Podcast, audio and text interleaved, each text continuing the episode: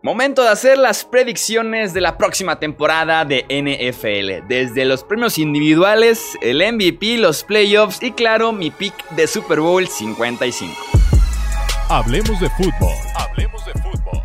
Noticias, análisis, opinión y debate de la NFL con el estilo de Hablemos de fútbol.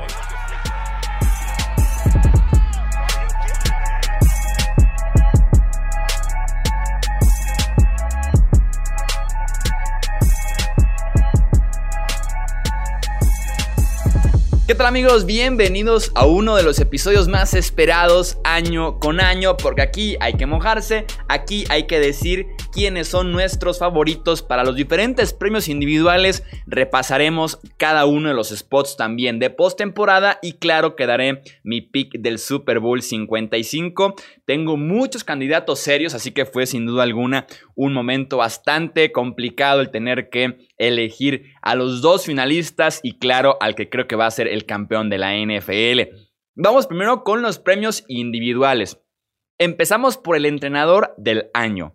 Mi predicción es Sean McDermott de los Bills. Creo que Buffalo está llamado a ganar el este. La AFC me parece un favorito bastante claro. No tal vez de los máximos favoritos como lo son los Chiefs en el oeste, pero sí me parece un candidato muy, muy claro. Creo que la competencia sí está un nivel por debajo de los Bills en esa división. Y acabar con el dominio de los Pats en esta división desde 2008, que no ganan esa, esa división en Nueva Inglaterra, eso se debe de premiar. Creo que Buffalo va a ser un equipo muy completo, una defensiva de las tres mejores de la liga, mientras que el ataque creo que puede ser top 15 sin ningún problema si saben manejar el caballo llamado Josh Allen. Entonces, McDermott me gusta para ser el coach del año. En el regreso del año hay muy buenas opciones. En este año tenemos, por ejemplo, a Ben Roethlisberger, a Cam Newton, a Rob Gronkowski. Hay muy buenos candidatos al regreso del año, sin lugar a dudas. Pero yo se lo daría de forma conmemorativa a Alex Smith. Sin jugar un solo snap, creo que es muy posible que lo gane y yo insisto, si tuviera un voto, porque Breaking News, no tengo votos para los premios, pero esperemos que pronto, si yo tuviera un voto, se lo daría a Alex Smith.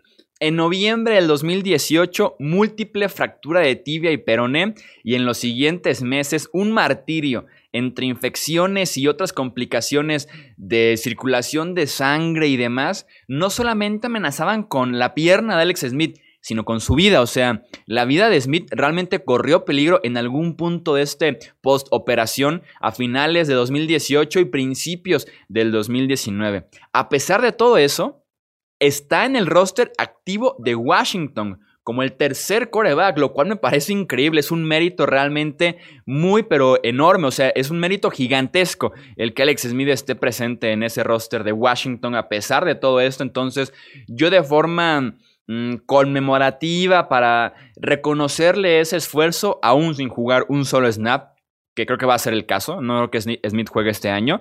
A pesar de todo eso, eh, yo se lo daría a Alex Smith. Si tuviera que elegir un jugador que en el campo se lo gane realmente, mi pick sería Ben Roethlisberger, el quarterback de los Steelers. Pasamos a novato defensivo del año.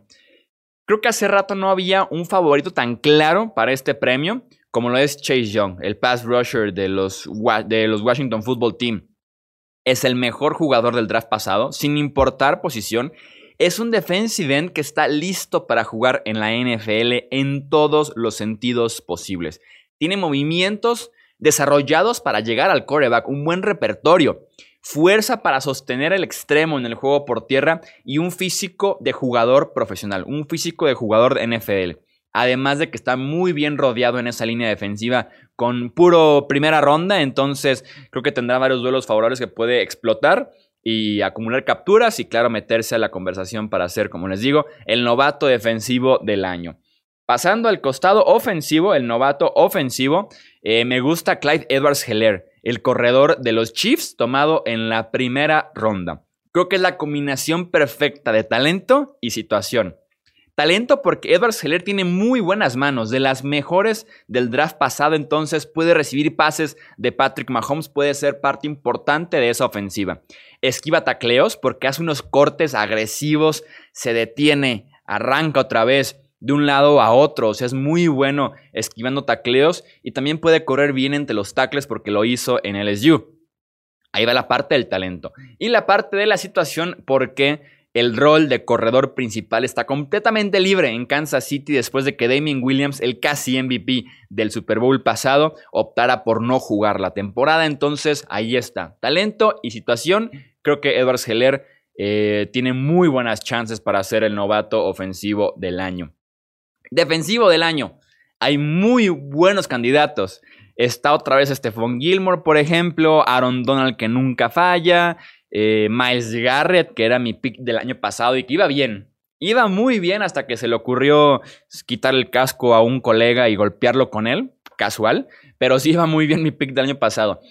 Para salirme de ese top 3 que es el más común, o un Chandler Jones, por ejemplo, para salirme de ese top más común, voy con un jugador que recientemente cambió de equipo. Recientemente pagaron un doble, una doble primera ronda por él y es Jamal Adams, que pasó de los Jets a los Seahawks, que lo puede hacer de todo y que es una navaja suiza en el esquema de Seattle. Puede jugar como safety profundo porque es muy bueno en cobertura.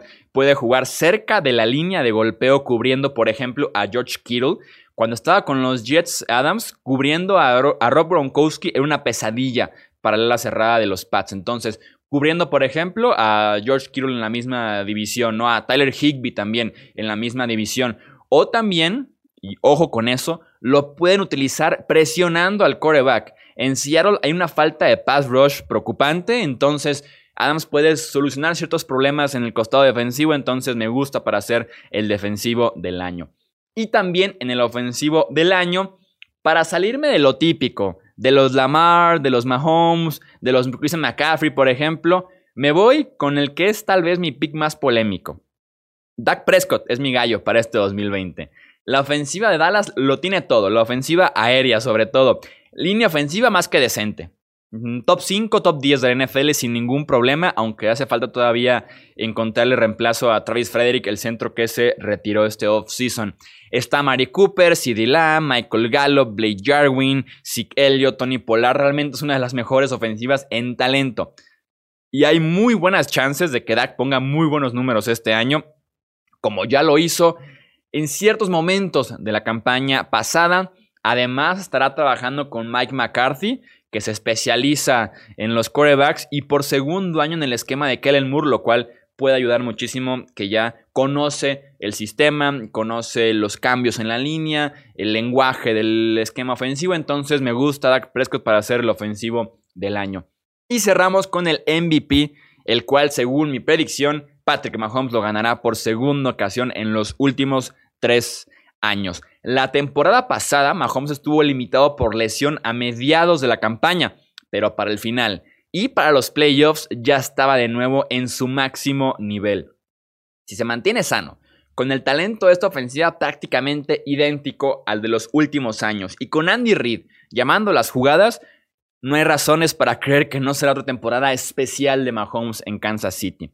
Es el mejor quarterback de la NFL, el tema del contrato ya no pesa, ya no debe preocuparle ese aspecto. La ofensiva seguirá siendo prolífica y su equipo dominante y muy competitivo. Entonces ahí está la receta para que Patrick Mahomes sea otra vez el MVP de la NFL. Pasemos a las predicciones en conjunto. ¿Cómo creo que van a quedar los playoffs? En el séptimo lugar de la americana, porque recordemos que este año clasifican siete equipos a los playoffs, no solamente seis, ya son siete, un comodín extra. Tengo en el séptimo lugar a los New England Patriots. En el sexto puesto a los Indianapolis Colts. En el quinto a los Pittsburgh Steelers. Cuatro, Tennessee Titans. Tres, Buffalo Bills. Dos, Baltimore Ravens. Uno, Kansas City Chiefs. Y por el lado de la conferencia nacional tengo en el séptimo puesto Philadelphia Eagles, sexto Tampa Bay Buccaneers, quinto San Francisco 49ers, cuarto Green Bay Packers, tercero Dallas Cowboys, segundo Seattle Seahawks y en el primero a los New Orleans Saints. Mis finales de conferencia son las siguientes. En la americana Chiefs frente a Ravens, que poco a poco empieza a ser como un clásico, ¿no? Combina dos estilos de juegos muy diferentes y además quarterbacks que representan el presente y el futuro de la liga. Por la nacional tengo a Saints en contra de Seahawks. Tengo ya los dos primeros sembrados en las respectivas eh, finales de conferencia. Con el sentimiento del último baile de Drew Brees, confío cada año en Nueva Orleans. Me parecen el mejor roster de la NFL en este 2020. Entonces creo que se debe de ver ese talento eh, tarde o temprano en los playoffs, ¿no? Entre mala suerte y entre que a veces en enero salen con un muy bajo nivel los dirigidos por Sean Payton. En el Super Bowl 55 mi enfrentamiento sería Ravens como campeones de la americana y Saints como campeones de la nacional. Eh, creo que hemos visto ya anteriormente buenos finales de carrera en la NFL. El de John Elway, por ejemplo, el de Ray Lewis, recientemente el de Peyton Manning. Y exactamente ese es mi pronóstico para el que pudiera ser el último partido en la carrera de Dubris. Son los dos mejores rosters de la liga, este de Ravens y este de Saints. Y además con coaches ya campeones del Super Bowl en otras ediciones. Mi predicción en la temporada 2020 de la NFL es que los Saints vencen a los Ravens en el Super Bowl 55 en Tampa Bay. Los leo ahora ustedes, ya saben, Twitter, Facebook, Instagram. Déjenme saber sus predicciones de Super Bowl y quién les gusta para ser el campeón de la NFL en este 2020. Estamos en el kickoff oficialmente, no queda otra más que decirles gracias por su compañía a lo largo de todo el off-season. Hicimos la agencia libre, el en vivo del draft, calificaciones y repasos. También tuvimos las previas equipo por equipo. Fue sin lugar a dudas un off-season bastante productivo aquí en Hablemos de Fútbol, en las redes, en el podcast, en el canal de YouTube. Estrenamos podcast Hablemos de Fantasy Fútbol con los mejores tips semana a semana en el Fantasy.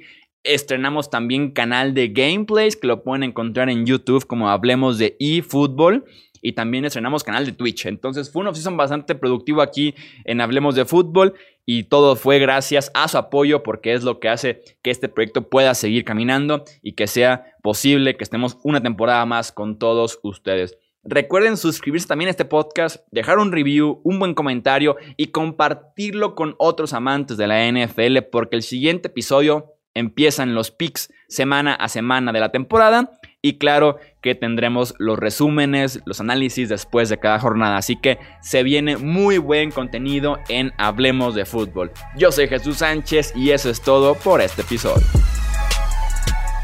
Gracias por escuchar el podcast de Hablemos de Fútbol. Para más, no olvides seguirnos en redes sociales y visitar hablemosdefutbol.com.